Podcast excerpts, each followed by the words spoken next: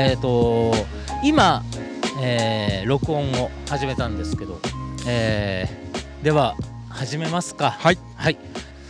木星社のポッドキャストの、えっとオープニングとか僕把握してるわけではないんですけどまあ100マイルズみたいないはいはいははい。形ではい。始めさせてもらえればと思います。はい。えー木星社のポッドキャスト Thursday 今回は、えー木星社のオーナー藤代清さんが不在のため、えーなんと、はいえー私あのウルトラランチのドミンゴと申しますけれども、はいはい皆様はじめましてよろしくお願いいたします。えー 私ウルトラランチのドミンゴがえっとまあちょっと進進行役というか、はいはいはいはい、えー形で進めさせていただきます。はいえーゲストとしてお招きしております。えー松島さんです。よろしくお願いでします。よろしくお願いいたします。ありよろしくお願いいたします。がとうございます。えー松島さんをはい。端的にご紹介するとしたら、はい。どういった編集者です。ですよね。はい。えー私があの松島さんと知り合いにならしてうん。いただいなったのがはい。た経緯、そう僕ドミさんと同い年なんですもんねそうですね。はい。そうそうそうそうそう。その話ちょっと後でまた うん。もうあのまあ、ブルースをどう共有してるかみたいな いやいやいやいややめてくださいよ。やめてくださいよ。もうね したいんですけど。同年代でもドミんさんお会いしたのもう10年ぐらい前ですか？と思います、はい。ええ。あのー社会人トレイルランニングチーム。うんトレイルとばちゃんというのがありまして。はいえっとそこに、うん。まあトレイルとばちゃんを、うんとああそうだな。ちょっとここも一応お話ししておこうかな。トレイルとばちゃんには、はいはい。えっと母体というか、うん。前身とあなるあはい。あのーアクティビティがありましてね。ええっとねあのーまあ社会人フリスビーサークルっていう。なるほど。あ、うん。僕それ知らないかも、ええあのね ローマ字で輪投げっていうのが。えへえーっとね。そんな前史あるんですな。そうなんですよ。2009年10年はい。えっと日本でえっとツイッターがはい。あのーなんか流行り始めたあたり、はいはいはい。2000あそっかそっかそっかそっか、うん。その頃ですよね。その時にあのーえっと友達のえっとまあ音楽業界人はい。が、えーまあ平日休日問わず、はい。なんかね駒沢公園でフリスビーを投げ続けるっていう。おなんかそういいうなんかちょっと一風変わったサークルみたいな。ものへをえっときかいなんか主催してくれましてえね。へえっとツイッターってえなんか直接の知り合いじゃないけど、なんかほぼ日常をはい垂れ流してるようなところがあるじゃないですか側面としてだからなんかねえっと初めて会う人なんだけど、はいなんか窮地の中みたいな、おおいいっすね、うん、フリスビー仲間でそうなんですえー、じゃあドミさんも駒沢公園でフリスビーをやってたんですか、はい投げてたんですよ、えでそこどういう感じのフリスビーえいやもう普通に普通に普通のプラスチックの,、はいあのフリスビーを、ええっと投げてたわけなんですけど、はいその時に集まってた仲間に、はいあのーランボーイズランガールズのはい桑原圭君、おお、うん。君フリスビー投げてたんですか、はい。知らなかった。あとあとえっと今、はい。ビビール、はい。えーをあのー長野山梨ではい。えっとはいはいはいはいはいはい。運営されてます宮崎君。はいはいはい。前崎さん。マイザックと呼ばれたりしてますけど、はいはい。あのーまあそのえっと桑原君と宮崎君と、はい。そのフリスビー仲間として出会ったんですよ。マジっすか？はい。全然知らなかった。それで僕があのー えー鎌倉に一度えっと取引先とのまあせ接待の一環みたいな形でトレイルランニングっていうはい。あのースポーツが今あアメリカで流行ってるからと、はいそれで鎌倉でトレイルランニングやってでそのフリスビーでみんなが集まってる時に、はい。いやトレイルランニングっていうはいはい。のに行ってきたんだうと、ーん。すごい楽しいからえ行こうよみたいな、はい それで、えー桑原君と宮崎君と3人ではい。高尾山に走りに行って、でそれであのその時は、はい。ああのメールでまあ装備品とかはい。あのー集合場所とかそういうだからんんロジスティックスですよね。事務連絡はメールで行ってたんですけはいはいはい。どでもなんかあのー松島さんご存知の通りえっと桑原君というのはすごく社会性の高い方ですから。コミュニケーション能力もね。ええ。そうそうそうそうそう。そうそうもうたくさんの、うんえっと、先輩、はいはあの我々初心者ですけど、はい。トレイルランニングに増資の深い、はい。トレイルランニングに明るい。はいはいはいはいはい。そうかそうか。造形のある方々を。はい。方々をはい。どんどん招いてくれたんですへえその時にはい。最初は一からまたメールでやり取りしてうーん。はいはいはい。するとすごい重複も多いし、効率がすごく悪くて、はいはい。で Facebook がなんかまあみんながえっとあんまり不自然なく使い始めてたぐらいの年代でしたから、はい。はい。Facebook にグループ機能っていうのがあってそこに、えーまあ筆形装備とか、あのーそういったものをアーカイブしておけば、見直してねって言える状態が作れる。でだからグループグループを作ったんですよ。へえ Facebook で。はい、でそのグループ作る時に、はグループには名前をつけないといけうないんですよ。で当時はそのフリスビー仲間。はい。で田中さんという方がいらっしゃるんですけど、はい。その方とちょくちょく、あのー仕事終わりに、えー、と一杯のご一緒したりとかはい。してまして、はい。酔っ払ったドミさんは、はい鳥羽一郎にしか見えない。っていう。そっかそっかそっか。うん。それはそこがあそのじゃあ田中さんっていう人がそれ命名したんですか？ええ。で、へえ。田中さんは何やってるんですか？いや田中さんちょっとね、はい。あのしばらくまだあのこここのところうんごご連絡ちょっと疎遠になっちゃって走ってるんですか？走ってる方ですか？フリスビーの方ですか？あの,、うんうんあの走ってる方です。ええ。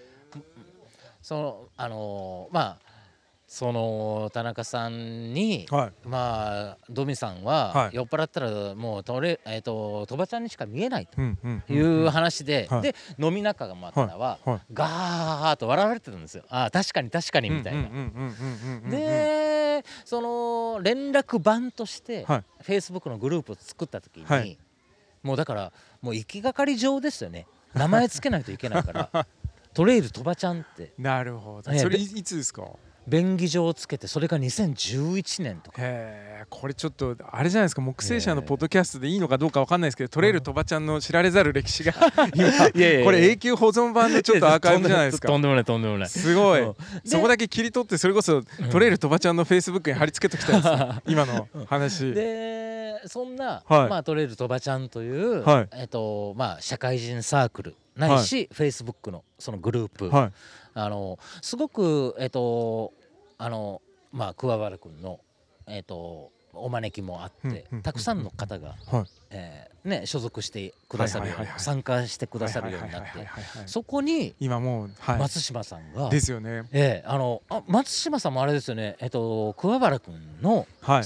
誘いでそうですそうです。僕参加してはくくださるようになあったんですよのね。2013年にんメキシコのコッパーキャニオンに走りに行くときにはい。うん。K 君桑原 K 君とかと一緒に行ってその時にうんまなんかとばちゃん入ればどうですか？みたいな感じでまあその時誘ってくれて軽いな、まあ、あの時多分 K 君とはい。松田さんと、はい。あと近藤みどりさんと、はい。はい。まあ、そのとばちゃん仲間みたいなのええがこういて、はい。で僕は別にこうねな何っていうのもなかったんですけども、うんうん。すごい楽しそうな「えマジっすか？いいっすか?」っつって、うんうん。それでとば T をもらうみたいな。いやいやいやいやいやいや多分それとば T でだ走ったな多分。うん。だって、はい。そのコッパーキャニオンに、はいはい。えっ、とねみんなで、うんうん。走りに行かれたっていうののそれにもまた背景ありまして、はいはい。い、やそうととてもととんでもない背景があるわけですよ。当時松島さんは、はい。えっと NHK 出版でそうですね。はいはいはい。あの編集者として、はいはい。えっと活活躍されてまして、はいはいえっと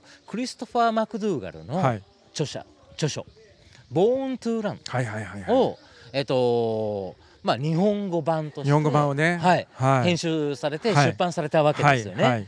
それがもうえっとね私の周りのはい。ツイッター仲間。で趣味としてちょっとジョギングとかあのランニングに取り組んでる人間たちからもう衝撃の一冊だったんですね。ええ、僕は実は、えっと、現著の時に現象で読んでるんですね。はい、あの読ませていただいてたんですけど、はい。でもやっぱり日本語版になって、うん。えっといやかなりじちょっと前半情緒のそうそうそうそうそう。があるじゃないですか。あの一体これはどこに向かってるんだろう。そうそうそう。そう。だからしかもこのあ白馬って誰だみたいなこ あの現現著ではうはい。んあのね正直言いますとちょっと読みあぐねてた読みろづらいですよ。うんあれしかもねメキシコの言葉も結構入ってくるから、はい。もうで日本人なかなか太刀打ちできない感じの、で日本語版はがい。出版されて、えマジかみたいな話になりましてみんなで本当にね結構ガガガガガって書店に駆け寄ったんですよね。はいはいはいはい。ですごい面白い本で、うん。まああのー高機能シューズをはいちょっと半ば否定,、ですね。否定するようなでしたね。あのーえっと、文脈があはいったり、はいはいはい。でそれはなぜかというと、はい。人間が本来持ってる身体機能をうん。既存してるんじゃないかってうんいううんその例えばクッション性能はいとかはいはいはいそういったものがはい。っていうはいはいあはいはい。のことがありその、えー人間が本来持ってた、えー、と身体能力はい。走長い距離を走るっていう潜在能うん力を、えー、と証明するために、うんうん今でも長い距離を走って生活してるタラウマラ族という、はい。あのメキシコ奥地はいのはい。民族と,、はい。えー、と著者は交流を持つに至る。ですね。ええ。はいはい。で、えーあろうことかその、えー、と民族とアメリカ有数のウルトラランナーである、えースコット・ジュレックを招いて一緒にレースさせちゃうみたいな。ですね。うん。はい。なんかわけのわからない。ま あぶっ飛んでますよね。ぶっ飛んだ。超カウンターカルチャーですよね。でもすごい冒険探というか、はいはい。あのーうん。えーエッセエッセイですよね。ね。おそらく、あのー書物としては。そうですね。うん、なんだけどすごいなんか新しい発見に満ちたというかえあこんな考え方していいんだみうたいなことをちょはい。っと、あのー目を開けさせていただいたような書物だったんです。はいはいはいはいではい。トレイルとばちゃんうん。のそのメンバーの中でも、あのやっぱりそのミニマリズムとうんいうか、うんうんうんうんえっ、とっていうのにやっぱ傾倒したことがはいやっぱありましたし、はいはいはいはい。僕もうん今でもサンダルで走ってます。ね。まあ私もなんですけど、はい。あのでそんな時に桑原君が、はい。えっ、と私にねあのダイレクトメールであの、えー実は「ボーントゥランのはい。日本版編集者、はいはいはいはいはい。NHK 出版の松島さん。はい。ってやつがいるぞと。ええ、あのトレイルとばちゃんにお招きしようかと思うんだけど。うん。へえあそういう打診があったんですね。はい。でへえお前それはちょっと恐れ多いから。いやいやいやいやいやいや。いややめとけって。あいつ走ってないからい？やいやいやとんでもないとんでももない。あでもなんかあのー桑原君は、はい。まあと当時そのコッパーキャニオンの件も含めて、はいはいはい。はい松島さんとはあの実際にまあじ実際の面識もはいはい。持たれてましたから、うん。すごく気さくでえっとあの仲間っていうのを、はい。あのーウェウェルカムされるし重視されてる方だから。いや大大丈夫。まお招きしますと。ああのありがとうございます。言ってでそれで私は松島さんと、うん。やっぱこうやって直接の面識を持つに至ってそんななんか日常的にあのー連絡やり取りあのー日常的にえっとお互いの家を行き来とかそんなことはないですけどあのーすごく久しぶりに会ってもやっぱりなんか共有できる下地っていうのがね。うん。それはすごい感じます。お互いになんかモテてる気がするからななんかあのーちょっと突っ込んだ身の上話はいはいはい。とかも、うん、ななんか前提なしに、そうですよね。えーできるような。まあちょっとね前置き長くなりましたけどそそういった、えー、と松島さんが、はい。えー今日お邪魔します。はい、いやそれはなぜかというとうん。というかこれはなぜ木星社ではい、ドミさんがえ今ポッドキャストを回してるんですね。えっと、うんそもそもう。えっとそして一体ここはどこだみたいな。ええまず、はい。まあえっとまあえっとちょっとダイジェストをお話ししますと、木星社という出版社はいから私の本入大下おめでとうございます。はいとんでもない。あのー素晴らしい。ええまあまあ版元であります、えっと、出版社、はい。木星社っはい。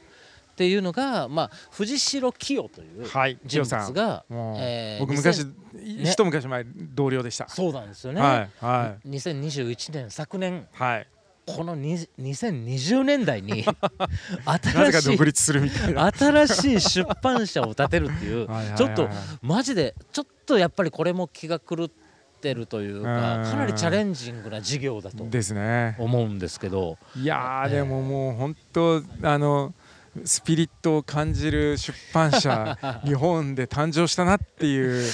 はい。まあブティック出版社の中でも相当うん。カッティングエッジですよね。カッティングエッジですか？はいやっぱり。はい。そうですね。えーまあそう。あのーえっと私がえっと松島さんとえっとお知り合いにならせていただいた時は松島さんは NHK 出版の編集者として、はいはい。そのクリストファー・マクドゥーガル、はいはいはい。あとえっとワイヤード US のそうですね、えー編集長の本とかね。編集長である、はい。えっとクリス・アンダーソンのはいクリス・アンダーソンのフリーとか,、フリーとかメメイーカーズを、まあ、あの日本版として刊行されてたわけですけども、えっと移籍されたのは何年の？2018年ですね。2018年、はい。2018年にコンデナストというはい。出版社に移籍されて、はい。はい。はい。そこで、えっとまあ、まさにそのワイヤードの、ワイヤードはい。日本版日本版の編集長として今活動をされてるわけです。もう4年になりましたうね。ん、そこで、えっと、藤代さん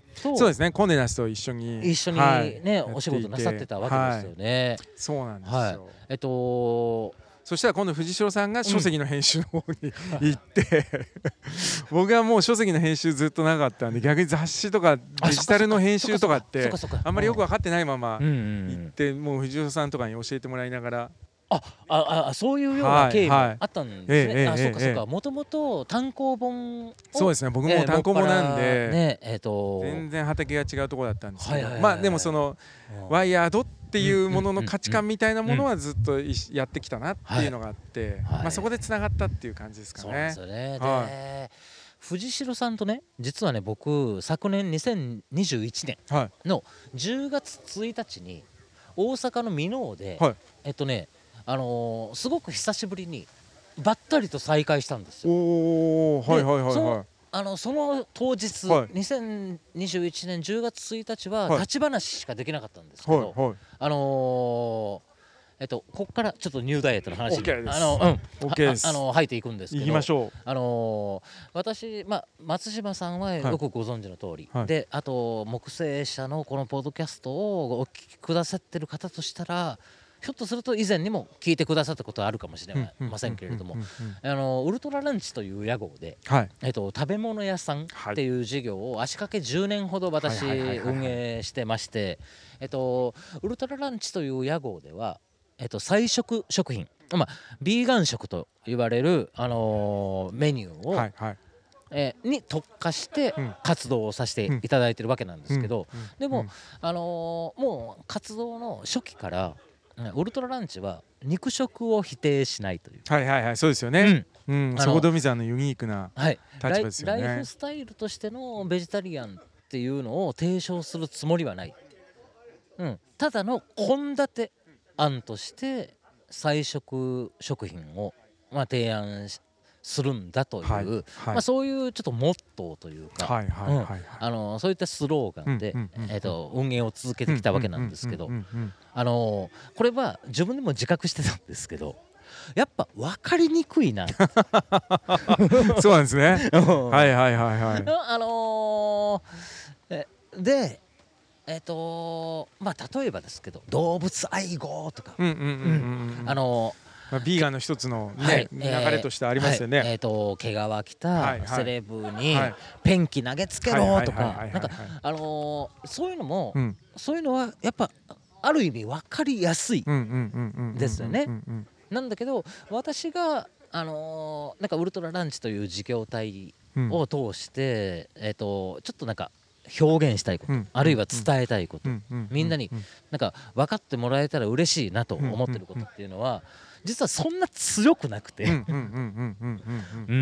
ただちょっと畜産業から距離を置くっていう視点を持ちたいなと思ってる事業体だと。はいはいはいはいはいはいで、えっと、やっぱり新しい事業体として、中年期になってあ新たに起業したわけですからやっぱちょっと地目を引く、はい、あのーそっかそっか。はい。えっと、キーワード。っていうのがやっぱり必要だな、はいはいはいはいそれにちょっとビーガンっていうのをはい。使わせていただいたみたいなところあるん？うん。ん。ビーガンはそのいろいろ聞きたいのはノミさんにとってはうんうん。どいいつうん。なんか例えばビーガンとの出会いというかうんうんうん。その時じゃあこれビーガンでちょっとカッティングエッジにメッセージ出すぜっていう時になぜビーガンがあったのかっていう前史はあるんですか？はいありますね。はいはい。ええ。えっと1998年。はい。ええ。えっと98年のうん。末うん。から、僕ら20代の時ですねまだ。そうです、はいはい。えー、2年ほど。はい。シンガポールでええ私は、あのー仕事をしてた、はいはいはいはい。ですねえ。えっとあのラジオ DJ っていう、うんうんうんうん。すごいシンガポールでラジオ DJ90 年代ってもうそれだけでハテナしか並んでないと思うんですけど。まあはい続けましょう。はい。はい。えっとその時に、はえっとシンガポールは今やちょっと日本、まあ、東京よりもひょっとしたら眩しいぐらいの都会になっちゃってるかもしれませんけれども、えええっとあのー豊かさでいうとまだ日本に追いつけっていうようなあのーまあ90年代だと本当にそうなのかもしれないですね。感じられました。はいはい、はい。えっと J-POP がやっぱりすごく人気でしたし、はい、えあのマリーナベイサンズみたいな、はい。ああいうのとかなかったです。なかった時。なかったね時です。はいはい。ででもやっぱりあのーえっとねももともとイギリスのちょっと領地だったっていはう歴史もありますから、あのーなんかねちょっと日本で、はにそれまで私は27年間、はい。あのー生活してたんですけど、日本都会でうん。暮らしてたうん。はずなんですうんけども、そこではやっぱり見たことないものっていうのをやっぱり見れるんですよね。な。るほどね。それの一つがはい。ビーガンサンドイッチ屋さんだったんですよ。へえ面白い、ねで、そっか。うんイギリスが一番最初まあいわゆる近代のベジタリアンみたいなのはイギリスから来てるからとかそういうことですか？宗主国的なところあるんかもしれませんけど。そのその最初はうん。よういわゆる西洋式のうん。ビーガンサンドイッチですか、はい。中華式っていうかあのねあ台湾とかあっちもね、えっとね結構。そ粗食ではない。ああはいはいはいはい、うんうんうん。なるほどなるほど、はい。へえでそっかそっか。でまあ僕確実に28歳でビーガンって言葉知らなかったと。いや日本に暮らしててはい、えーシンガポールで、えええんかえ。えそういったあのえあこういうあの食生活というか、はいはいはいはい。あのがあるんだと思って。ん。結構なんか驚いたし、はい。面白いなとは思ったんだけど、うんうんうんうん。若干 not for me 的な。なるほどなところは、はい。あの実際にあったんですよね。はいはいええ。ででもまあそういう方がいらっしゃるんだなっていう。でシンガポールで僕はラジオの DJ として、はい。主に J−POP をはい。シンガポールの10代のキッズに紹介するっていう、へー。あの役割を、はい。あのさせていただいてたんですけど、はい。はい。やっぱり当時まだ20代。はいはい。だから、うん。あのアウトプットうん。がうん。自分の仕事になるっていうのが怖すぎたんですよ。ああなるほどなるほど。はい。はで、えー2001年を迎えるにあたいってはいはニューエラーだと。いはいはい。で、えーちょっとシンガポールで、まあある程度仕事をしやすい環境で、はい。リスナーもうん。なんか喜んでいただいてて。うん。うん。うん。うん。うん。うん。でもシンガポールで活動した後そのまんま日本に帰ったとしたら、は僕は何を持って帰れるのかなみたいなな気持ちもやっぱあはいってちょっと怖かったの。はいはいはいはいはいはい。でもう本当に薄いちょっと頼た頼みしかなかったんですけど、はい、えー、もうゆけゆけ UK だと。な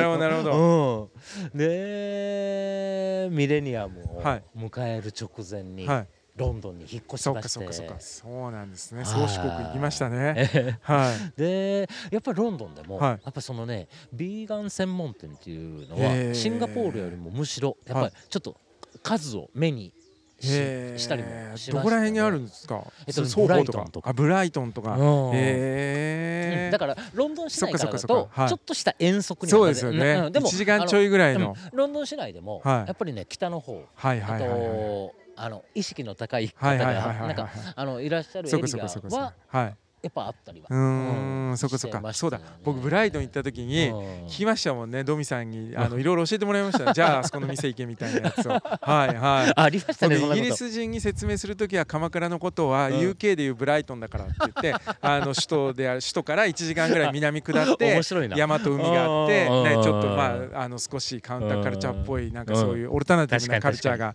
あるところでっていうので。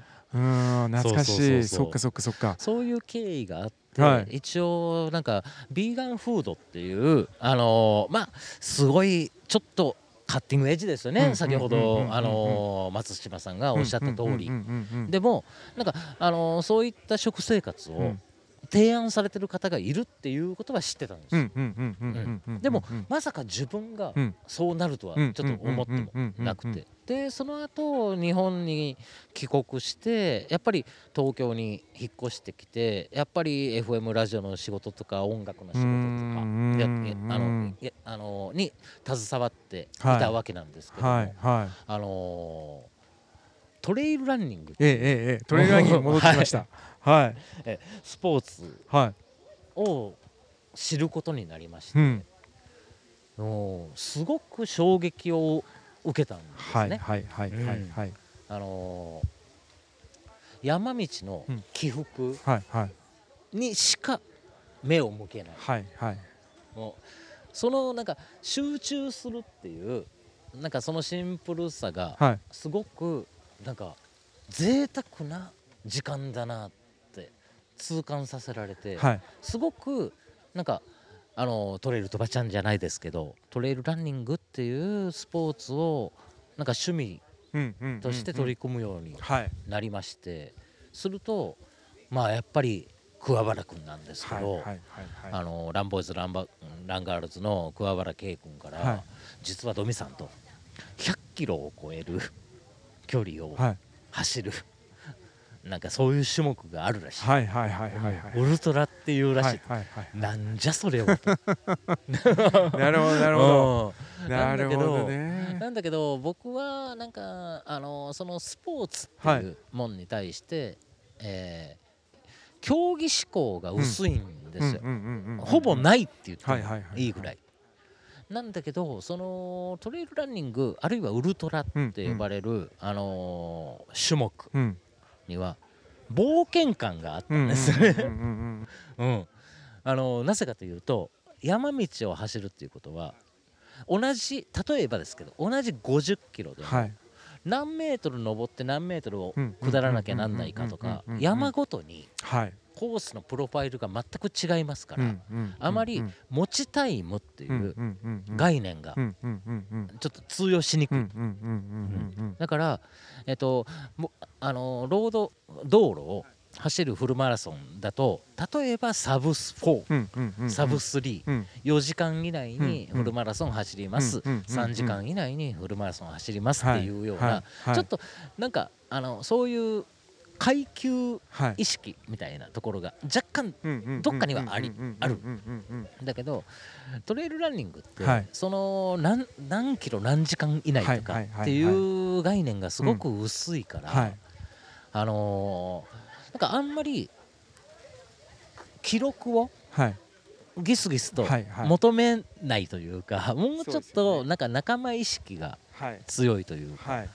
なんかそういう風通しの良さをこのスポーツに感じて、でそその先先輩たちが100キロ100マイル、100マイルというのは160キロっていうことですけどになんか30時間かかろうが、うんうん。48時間かかろうが、うんなんかチャレンジしてるみたいな、うん。そういう話聞かされて、はいなんなんだそれは みたいな。あのいや、はい。ちょっとこれはスポーツというより冒険っていうはい。印象がものすごく強くはいて。はいはいはい。でなんか彼らがのみ土産話を聞かせていただくんだけれども、あのー僕なんかよりも走力はもっと強い。実力の高い選手がやっぱ今回俺いく完走できへんかったわっていうような土産話を聞かせてくださる。はい。その時にもう典型例がはい。食事ミスなんですよ、なあそうですよね。はい。うん。栄養補給がままならなくて途中でハンガーノック、はい、うん。あんまりそういうところあれですね。ニューダイエット今回書いうん。書かなかったですね。書かなかった。はい、うん。それはなんでなんですか？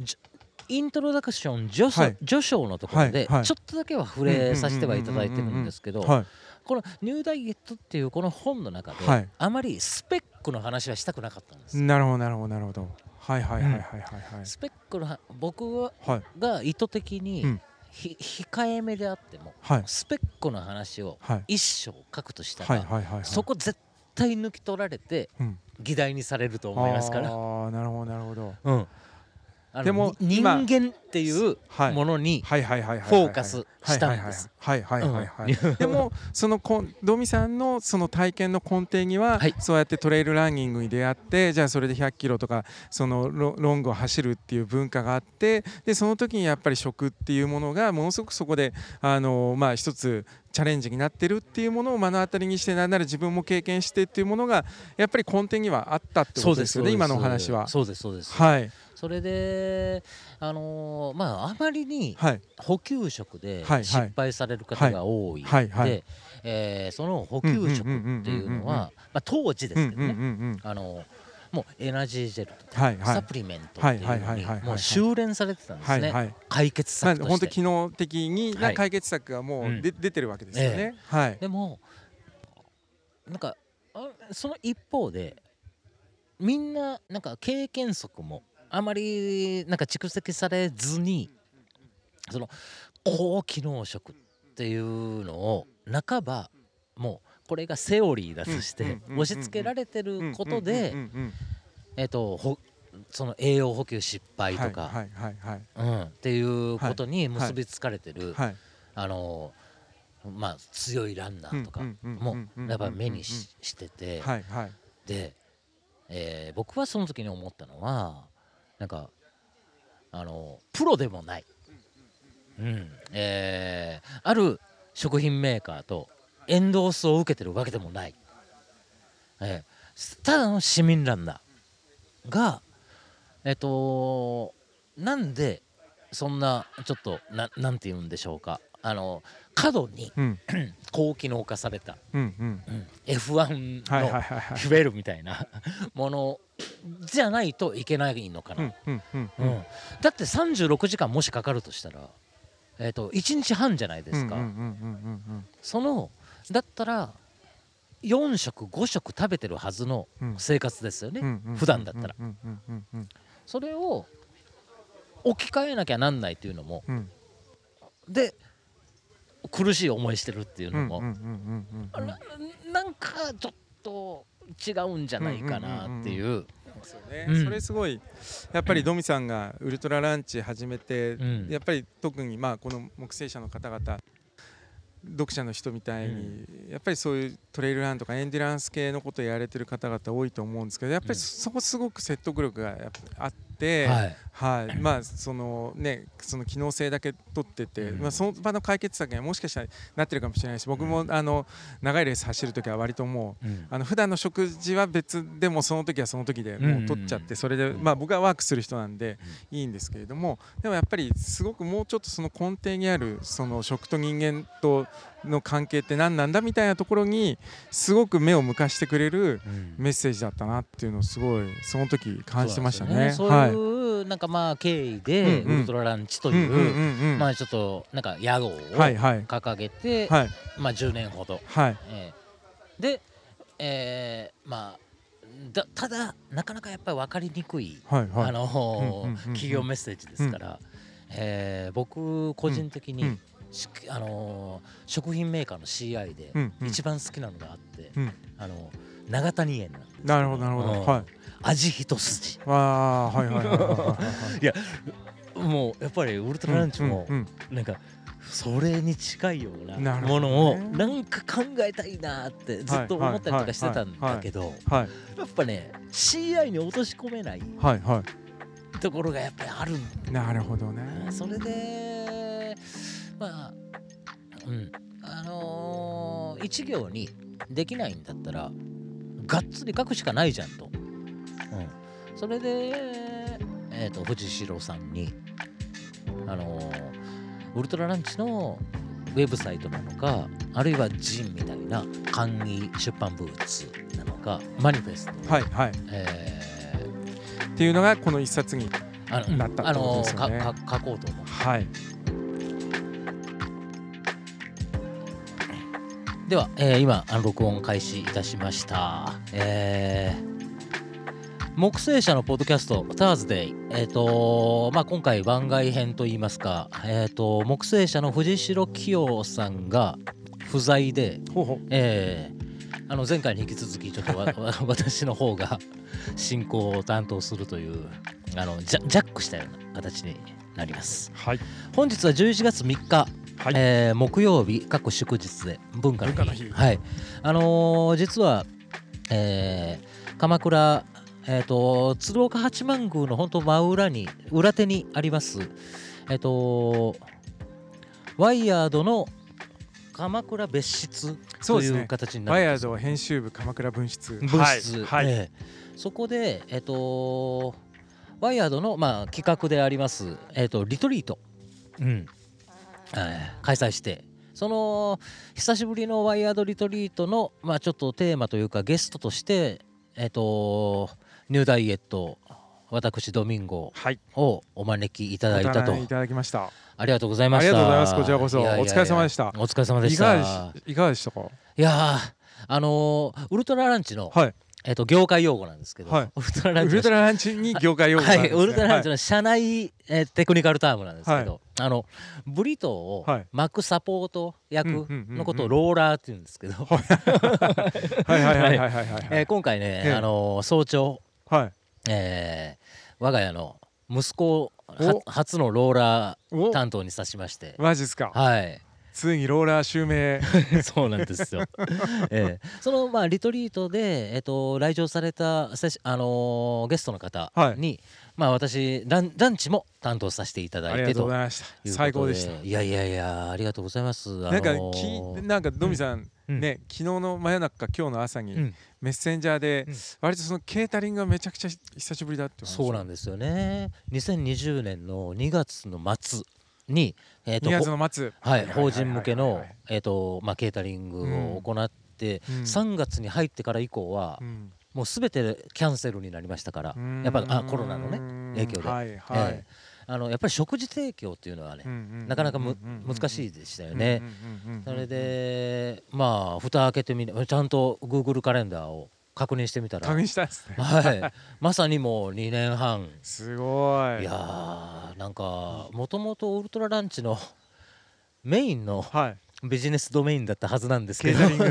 あのそっか2年半止まってたんですね。そうなんだからフレッシュな作りたてのウルトラランチ食べれるのだから僕もだからもう2年半以上ぶりってことですよね。そういうことになると思います。まああのえーガラムマサラパウダーみたいなの僕あの家でよく使わせてもらうんですけれどあありがとうございます。でも確かに今日のはめちゃくちゃうまかったです。おあローラーが良かっったんですかね。ローラーが ローラーがケ結構ンケン良かったですかね。結構いい仕事をしたのかもしれないですね。最高でした。いやいやなんかまあ案外えっ、と仕込めるもんだなって いうのも思いました昨日の夜。あ本当ですか？はい。うんでも寝たんですか？え寝ま寝ました寝ました。うん。でローラーと一緒に朝4時に起きて、はい。えー朝4時に起きて。ですちょっとちあの家の近所にある厨房に、厨房で移動して。やって。でちなみに、に今日のちょっとメニューこう聞いてる方々にうん。うんう羨ましがらせるためにおちょおえっとまずスープは、はい。えっと香味野菜のまあちょっと出しをとでえっとキャベツを煮込んだあのまああっさりめのスープいやこれがね、うん。めちゃくちゃ濃かったんですよ。めちゃくちゃパンチありました ええ。でみんな絶賛してましたよねスープ。副菜というか小鉢みたいな、はい。あのーもので、えっとフランスのピュイっていう、うんうん。あのー土地のはい。レンズ豆、はいはい。小粒ですごく味が濃くて美味しいんです。ちょっと高級品なんですけど、ね豆としては。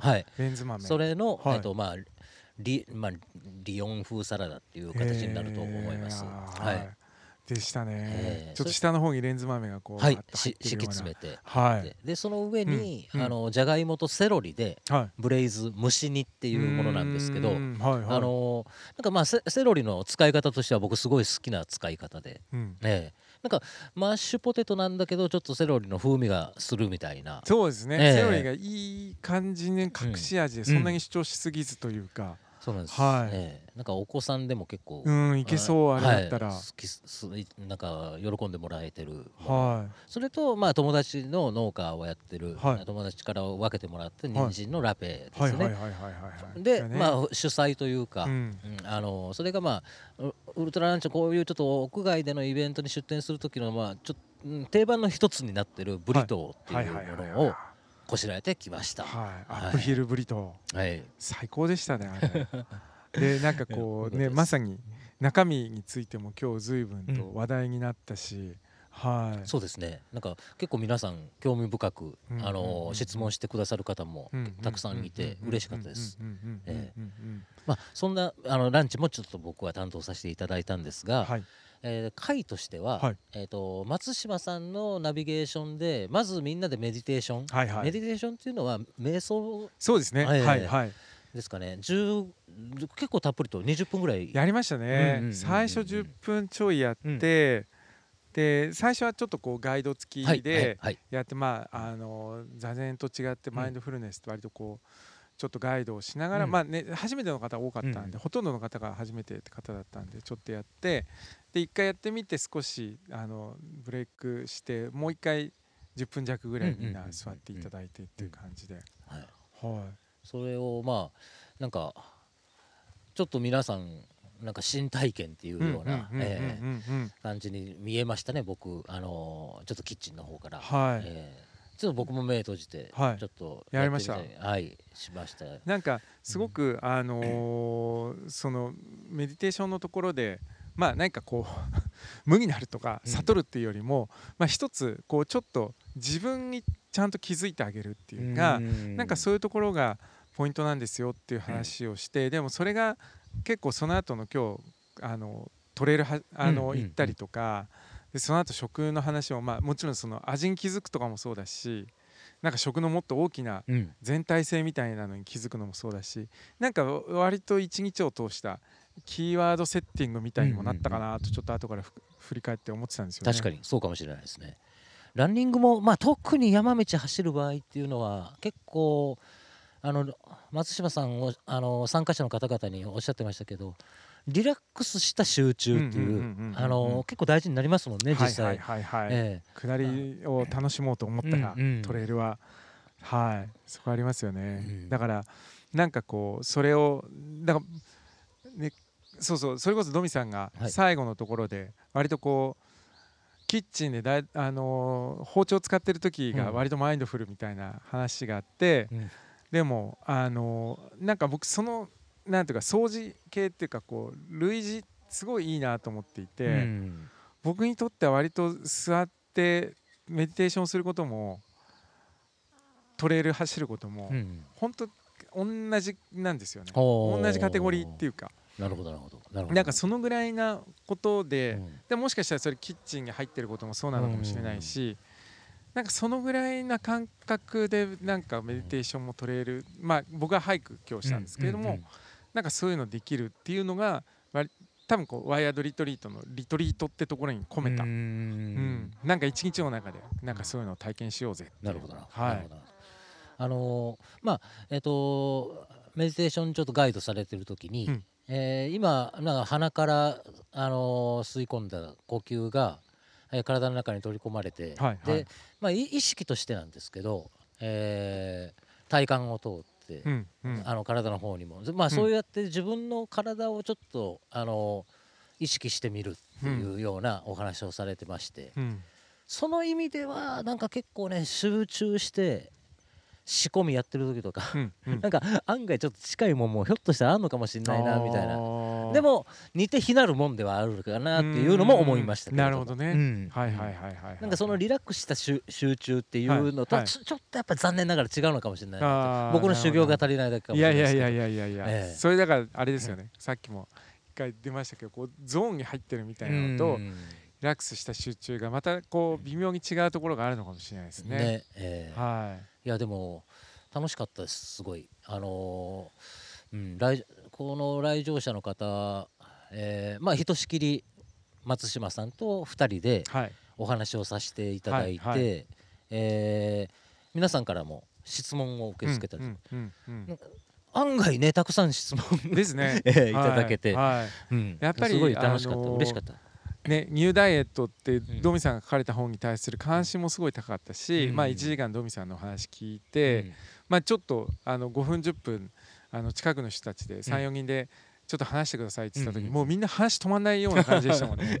ああやってこうやっぱ食って誰もがうん。一一貫を持ってるっていうか、うん。まあな何かしらあるし、うん。でもそうやってこう新しい刺激がこうあって話とかうん本とか、まあそういうドミさんみたいな本当ウルトラランチで今回僕ら舌でそれをもう使って五感で感じたわけなんですけれども、うなんかそれによってさらにこうちょっとみんなのこうなんていうのかなあのーなんか活動が一個一回転したような感じがうん。あったなと思いましたけどね。えー。でもありがたい機会をいただきまして本当にありがとうございました今日は。こちらこそです。えー。なんかあのうんなんか本の内容を、うん。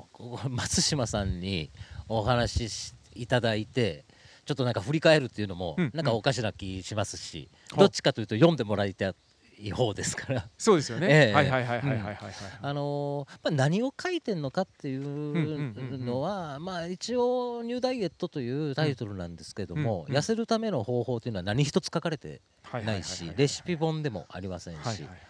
なんか食べ物って何でしょうみたいなあとなんか人間って何を食べて人間になってきたんでしょうかっていうものをちょっとまああのー飽食の時代っていう言葉もちょっと古臭くなってるかもしれないんですけれどもでも実際事実として飽食の時代ですよね。ね。何がごちそうなのかちょっと分かりにくくなってるというか。そそれがすごいなんか豊経済的に豊かであるはずなのに、はいはい。あのーなんかすごい残念だなと思ってる人間なんですよね。それでなんか一つ極端なサンプルとして、はい。ウルトラランチという事業をまあ足掛け10年ほどはい。行ってるわけなんですけれども、あのーなかなかその菜食ビーガンフードっていうのを提供しておきながら、うん。肉食わ私は肉食否定しませんとか、ベジタリアン生活を推奨しませんとか、なんかあの、結構ちょっとなんかい分かりにくい活動スタンスを指摘されることも多かったし、実際僕自身自分自身でもおなんか伝わりにくいんだろうなとか思いながら取り組んできたっていうこともあるから一回ちゃんとウルトラランチってどういうこと考えうてん。食べ物を提供してるんかっていうのを、まあ、ちゃんと書いた方がいいなと。っていう、うん。まあまあねそういう経緯なんですよね。うん。うん。はいええ。はいうん。いやなんかあの本当今日のそのワイドリトリートの中でもまあねなんとなくこう改めてじゃあこのタイトルになってるニューダイエットって何なんですか？ってやっぱりそのドミさんが、うん。まあ、お店始めた時からそのニューダイエットっていうのをやっていて、まあ、一つはなんかそれっていうののこう輪郭を知りたいなっていうのもあったんですけれども、まあまあ、ぶっちゃけ言ってこの本もドミさんがどういうことを考えてるのかっていうことはすごくよくわかるんですけど、うんまあニューダイエットが何かっていうのをはい。産業で示せみたいなのは、うんうんうんあんまりなんかそういう構造にはなっていないというかそうですよね。はい。ええ。どちらかというとものすごく領域を広げてって、うんなんかこう今こう常識とされてるようなこととかなんかこう今当たり前に僕らがこう食の体験をしてることを、まあ、やっぱりそこをこうんなんとか一回疑うというか、うん。そこの先みたいなところってあるんじゃねえのっていうのを、ん。なんかやっぱりこうある種プロテストするというか、なんかこうそこにみんなをこういざなっていく、なんかそういった本なのかなっていうふうに僕はそうです、ねはい、受け止めたんですけれども、ニューダイエットは、まあダイエット方法要するにそ痩せるための、はい。えっと、新しい痩せ方ではなくて、はいはい。ダイエットを辞書で引くと、あのーまあ、食なんか痩せるための食事法みたいな、意味の前に、はいはい。えっと、日常の食べ物、うんうん。食べ方、うんうん。食生活なんですよね、そっちの方がさ本当は第一義として書かれる、はいはいはいはいえっとそのだからそのダイエットっていうものをなんかちょっとそろそろアップデートしなきゃなんない、うんうんうんうん。僕たちは、うんうん。っていうのうんうん。がニューダイエットっていう、そこに対するこう問題意識っていうか、はいはい。まあ、危機感というか、うん。なんかそこが出てるそこが何かうん。書かせる、うん。こうなんかこう常にドミさんがこうマニフェストを書かなきゃいけないって思えるうん一つの根底にあるのかなと思ったんです。それどうどうどうですか、うん。えっ、とあのニューダイエットが、うん。あの何なのかっていうのは、ひょっとしたらそれぞれなのかなと思思うんですよね。はいはいはいはい、ええ。あのーすごいオープンになってるわけですね、うん。はい。なんか全ての論には一理あると僕は思ってはいはいはいはいはいますからあのただ、はい。今はその日常の食生活っていうものに関しては、論になってない、うん。ちょっとへりくつが ちょっと幅を利かしすぎてんのかな。なな。るほど。あのーっていうのが、はい。やっぱりえっとふ僕たちの普段の食生活、スーパーでかでの買い物とか、コンビニで手に取れるものっていうのはどっちかというとちょっと押し付けられてるものでうん365日をなんか構成してるようなうん。ちょっと気もしてて。うん。で同じお肉だったらお肉同じキャベツだったらキャベツを結果買うのかもしれないんだけどあのーうん、なんで今日俺はキャベツ買うのかなみたいな。そのなんかワンクッションみたいなものを持つのがうん必要っていうとちょっと強いかもしれないんだけれども、その方が楽しくなってくる。うんうんうんうん。楽しくなってくるですよね。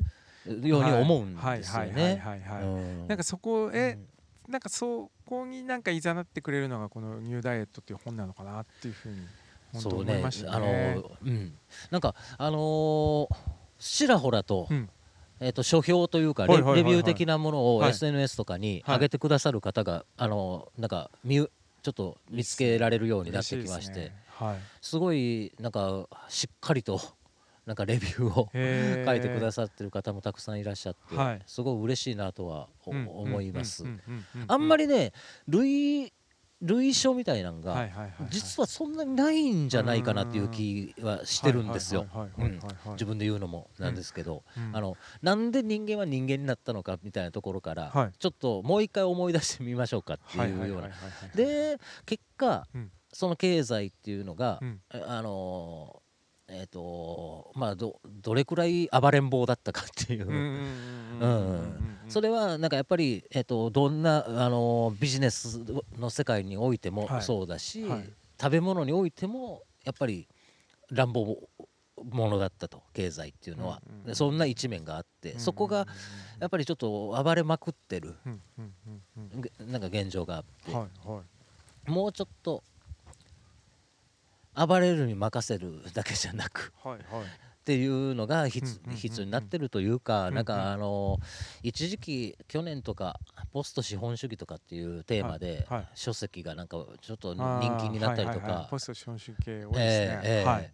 なんかそういうことを歌うわけでもないんですけどね僕の場合は。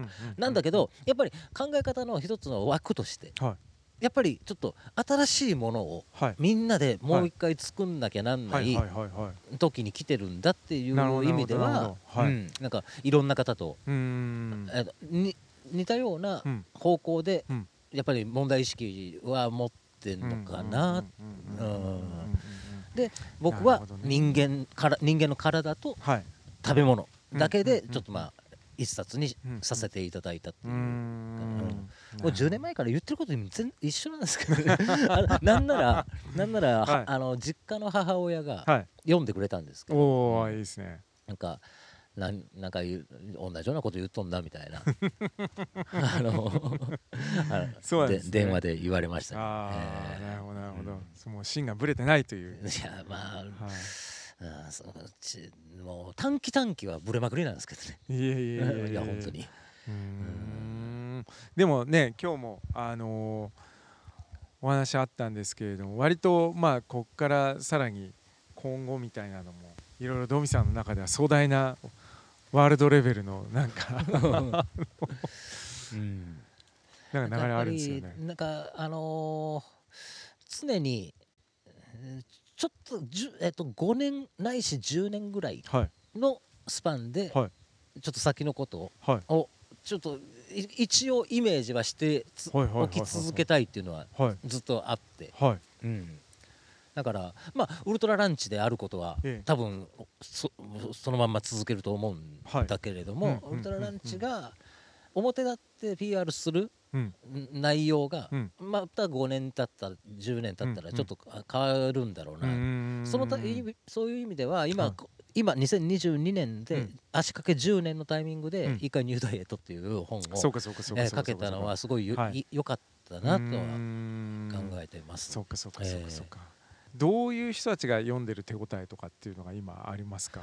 どういう関心で手に取ってるんだな僕今年2022年で50歳になったわけなんですけど、はいはい、あのまあ30代ぐらいから50代ぐらいの圧倒的にやっぱりでも男性男性が多いですね。方っていう、はい、そこは意外意外って言っちゃいけないんですけど、うん、今日もねリトリートも男性がほとんど多くて、やっぱり食をやると結構女性が入ってくるところも多いと思うんですけれども、なんかそこってななんでやっぱドミさん大好き男性がたくさんいやいや 今日あのウルトラランチのウルトラランチの食事を食べてくださったことがある人っていうのは4人ぐらいしかいらっしゃいませんでしたから。別あのこのワイヤードのリリトリートというイベントの案内でウルトラランチのことをご存知になったっていう。で僕の食事も初めてを召し上がって、初めてっていう人多かったですよね、はい。だからなんかそのドミンゴ節とかい。うものは、おそらく何も情報として持たれてないでしょうから。あのそれなんで男なんでしょうね？案外なんか危機感みたいなの持ってるんですかねみんなも。なんなんかなんかやばい。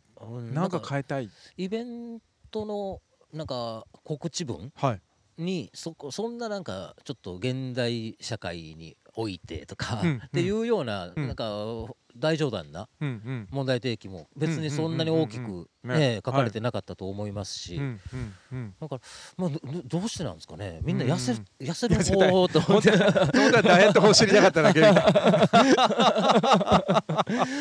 なんやねんこのイベントはみたいな。そうか、まあ、そうどうどうでしょう。それし書きを聞き換えとかないとまずかったです、ね、いやいやいやいや。い やどどうでしょうね。やっぱなんかあのー、ワイヤードのリトリートっていうこのイベントも、相当久しぶりだっていうお話、そうなんですよ、ね、はい、なさってましたね。多分同じぐらいもう2年か、うん、ね3年近く前だと思いますね、うん。うん、パンデミック前なんで、えー、あ久しぶりにやるんだ。純粋にそれが参加のきっかけになってる人も少なくないとは思いますし。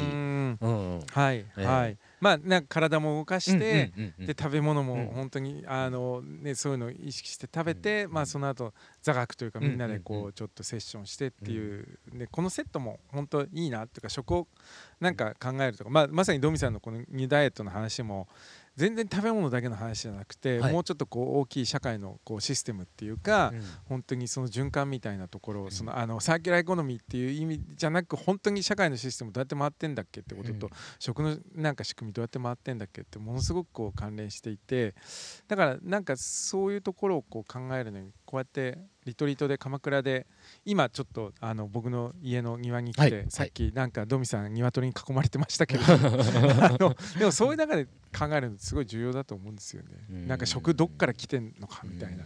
じゃあこの鶏潰したやつ食ってるんだみたいなのとかイベントの中でもちょっとあの言葉として出させてもらいましたしちょっと,、えーと、本の中でも実際触れてるんですけど、うん、うまけりゃいいんだようまけりゃってう。んいう,、やっぱりすごいもうこれ完全に正論だと思うんですよ。僕自身も。はい。もう土正論だと思うんですよ、うまけりゃいいんだようまけりゃでいいと思うんでもうまけりゃいいんだようまけりゃって言ってえっとドヤ顔をするというか、うん、あのーうん。まあ、例えば、えっと定食えお昼はい。定食屋さんに入ります、はいえっと、玄米でお出しすることもできますよって言われた程度でも、うん。なんかややこしいこと言うなっていうふうに言われるんですか？いういうふうな反応する人っていうのは実際にいるわけです。ああなるほどね。もうなんかごちゃごちゃ言わなくていいからうまけりゃいいんだようまけりでもうまけりゃいいんだようまけりゃしかないっていう感じなんですよね。ん。うまけりゃいいんだようまけりゃの背景にはどれくらうんい複雑なことがもう食事においては生産から流通から調理からねレシピの設計開発うんうん。でなんなら後片付け皿洗いまで。あのなんか背景に何があるのかっていうのを全く気にしようとしないちょっとあのー無自覚さみたいなものがうん。この言葉に含まれてる気もするんですうよね。わかります、うん。なんかいやドミさんのその話を聞いていて、うん。僕は思い返していたのが、うん。なんかこう WIRED やってるとやっぱり、まああのテックカルチャーメディアみたいな言い方するんで、はい。こう割と最先端のテクノロジーが人類どう変わるのかみたいな話するんですけれども、たまに特にこうなんでしょうね。あのエコ系の環境系のなんかテーマとかで、呼ばれて、まあやっぱりそのグリーンテックとかもいろいろあるんで、こう呼ばれるんですけれども、でなんかいろいろやなんか環境に対してこういうのあるよみたいな話とかをして、なんか最後の結論がいつもいやでもテクノロジーは手段でしかなくてやっぱ人間自然大切にしないとダメだよねみたいな話になってそんなら俺呼ぶなよっていつもあの思うんですけれども、それもすごい単純な二項対立で。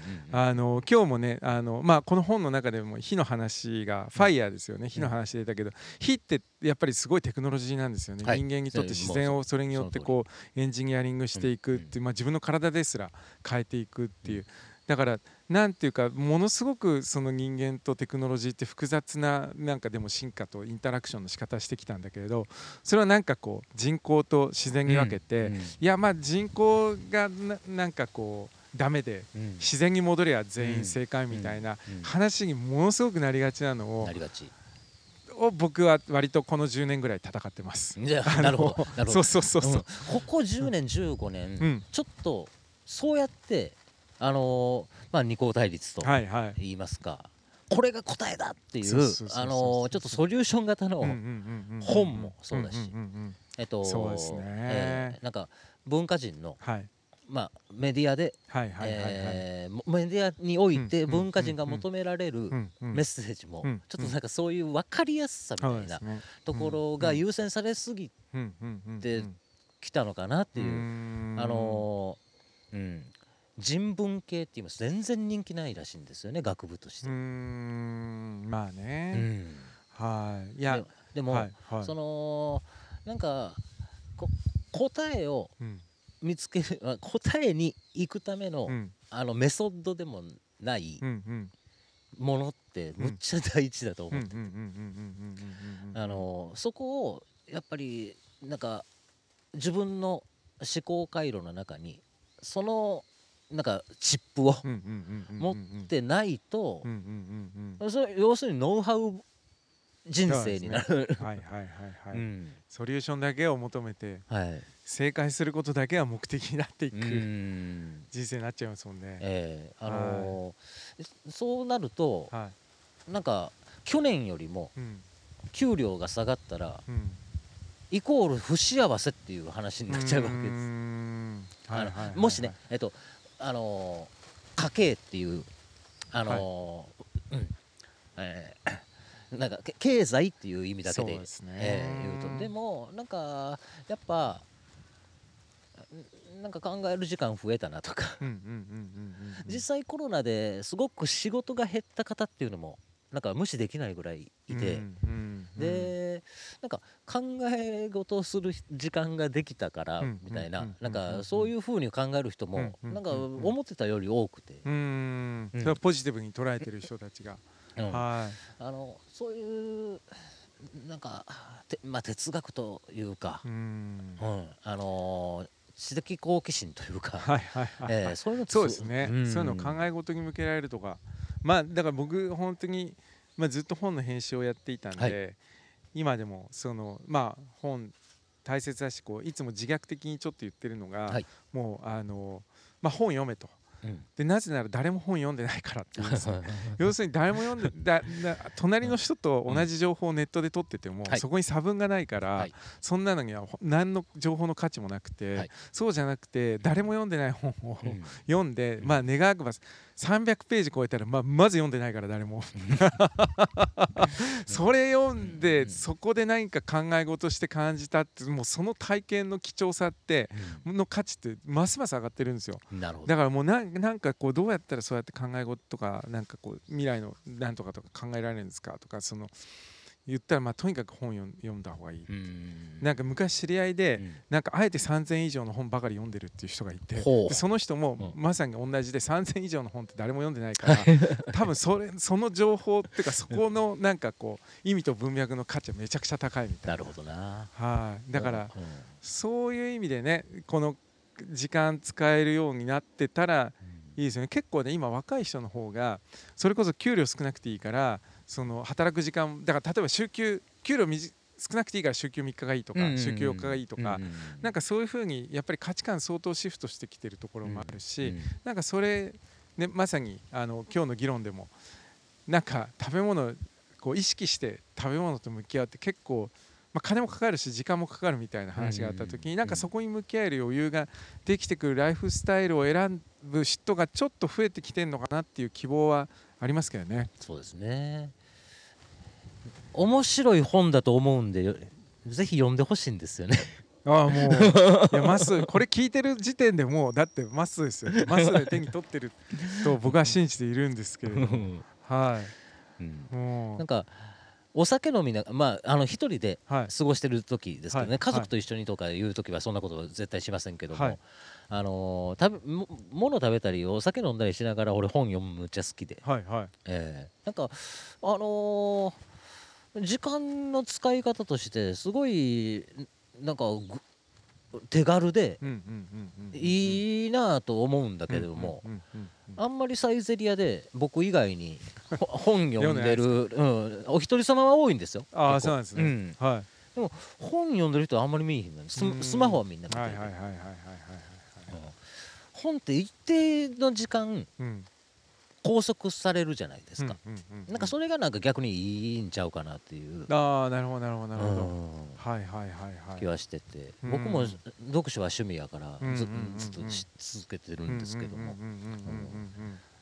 なんか5回とか読んでくれる方がいらっしゃったら嬉しいなと思思いながら。ぜひ。なんかあの作ってる過程での苦労話とかあったんですか、あー。まあ僕ははい苦労をさせたっていう側だと思いますけどええ。はいはいはいはい。やっぱり初めてのことですから、えええあのね一冊まとめるっていうの、はいあので一章を大体形ちょっとかある程度の形になったところで、えー、と木星社藤代さんにはい。データでお送りしますよね。えはいはい。でそれに対してなんか赤い入れっていうんですか？うんうんうんうん指摘が、まあ、ここ弱いとか、はいはいここしここ出店欲しいとかはいうのがうん。やっぱり何度か繰り返されるわけです。でこのニューダイエットって、はいえっと、カタカナニューダイエットでヒョロなんか食いしん坊の大冒険みたいな形になってるんですけど、はいあのローマ字表記ではニューダイエット、うんファーザーエッセイズ・イン・ア・カリナリー・アドベンチャーっていうあなるほどなるほど副タイトルはいはいええはいはいファーザーとは書いてあるんだけど、うんエッセイなんだから、うんそこまでもうそんな出店出店出店出店言うなやみたいな。そんなに言われたんですか？あの とか思ったこともあったんですけど、でもまああのあった方がいいのは間違いないですし、うんうんうんあと、えっとこれなんか独断で書くとあんまりなんかまあね。うん、いいいい内容でもな強いかなと思いましたから、はいはい。でも大学生の時に読んだ本とかってもう30年前の話になっちゃったりするんですよね。売ってるわけないし。あのーそのまあ電子書籍でも残ってないですからね。学生の時に、はい。まあ、文化人類学という、はいはい。あのーゼミに所属はさせてもらもらってたんですけどそこで、まあ、あの課題本になったりとか、はい。あとちょっと当時話題になってみんなで読んでた本なんては言ってもう売れる本なんかないわけですよ。あんまりだから初版はい一発みたいな本ばっかりですよね、基本。じゃあねもはいうないんですよね。で今2010年代20年代、うん。なんかブックメーターとか、うんうん。あのーそういうなんか書評の SNS みたいな、ね、皆さんがレビューをはい残すっていう、あのーのが、はい。ありとあらゆる本はい。のレビューがインターネット上にあるんですけど、うんうん。その90年1900年代の本って、みんなまだそんな常時接続になってなかったから、そうですね。あのーインターネットが。はい。書評もないんです。だから、ーデジタルで残ってない。はい。あのー出展出そうと思思ってもこれ誰やったっけなだどの本やったっけなみたいな。なるほえーで、えっと、幸い図書館にあったりとかしたら、はい。読んで、はい。あめでたくまさにそこだったら、うん。まあ、出店戻せるわけですけど、えー例えばどういうところですか？それそれで出店求められてやばい学生時代に戻んなきゃみたい急いで探さないといけなかったやつは、はなんかまあえっとね引用までは言ってないんですけど、はい。えっと一応あのークリフォード・ギアーツっていう、はいはいはい解釈分類、人類学者みたいなあの方がいらっしゃって、なはい。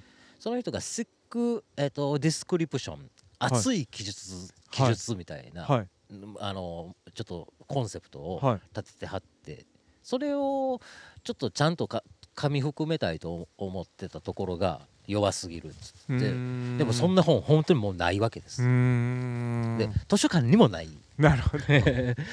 古本屋でなんかああそっかそっかそっかそっかうんそっかそっか。取り寄せてもらったりとかじゃあすごいですね。案外高かったりとか、偉いですね。そっか国会図書館とか行ったらね。うん、まあでもね国会図書館にちょっとなんか調べ物になんか行くっていうのはなんかやっぱりちょっと本業の合間で。そうですよね。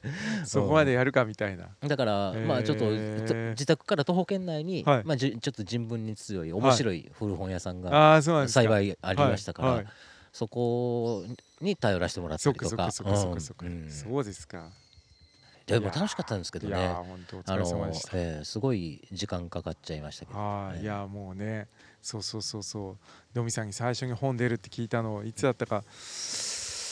ね一回あのそうですよね。どっか、うん、それこそこう鎌倉来て、はい。なんかそんな話聞いて。3月ぐらいでしね。そうですよね。はい。い、いやうん。ついに出て、もうなんかドミさんのこれでなんかステートメントがこの世界に一冊ドーンともう突き刺さったのでなんかぜひここからねあとえー、と10年かけて僕いつも本一冊出したらそれうん10年かけてこの価値を社会にちゃんと定着させていこうっていうぐらいな意味で本ってあると思ってるんでなんるほど。やっぱそこは新聞とか雑誌とかと違う。はいとはいいうはいはい。か逆に言うと10年後に開いてパラパラめくっても面白いっていうのが本の良さだなと思ってるんでなんかまさにでも多分ドミさんそうやって人生かけてここで書かれたことまたいろいろとさらに深めていくと思うので、なはい。なんかそこまで含めてこのニューダイエットのうん。コンテンツだなと思ってるんで、うん。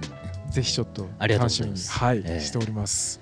ね、お手に取ってくださった方はぜひ、あのー端末にはい。奥付けっていうんですか、うんうん。あのー木星社の、はい。えっと、ウェブサイトの URL とか、はいはい。メールアドレスとかも記載されてるんですよ、うんよかったらあの、ね、ちょっとご意見とか、はいはい感想ね。ええはいいただければ嬉しいなと、はい。ツイッターに書き散らかすだけじゃなくてぜひ木星社にも、はい寄せてください。はいはい。ま、松島さんありがとうございましたいやいやドミさんありがとうございました。お呼びいただきましてありがとうございます。木星社のポッドキャスト、えー、とニューダイエット木星社間となりましたニューダイエットについて、えー松島さんと2回にわたってたっぷりとお話しさせていただきました、はい。ありがとうございますありがとうございます。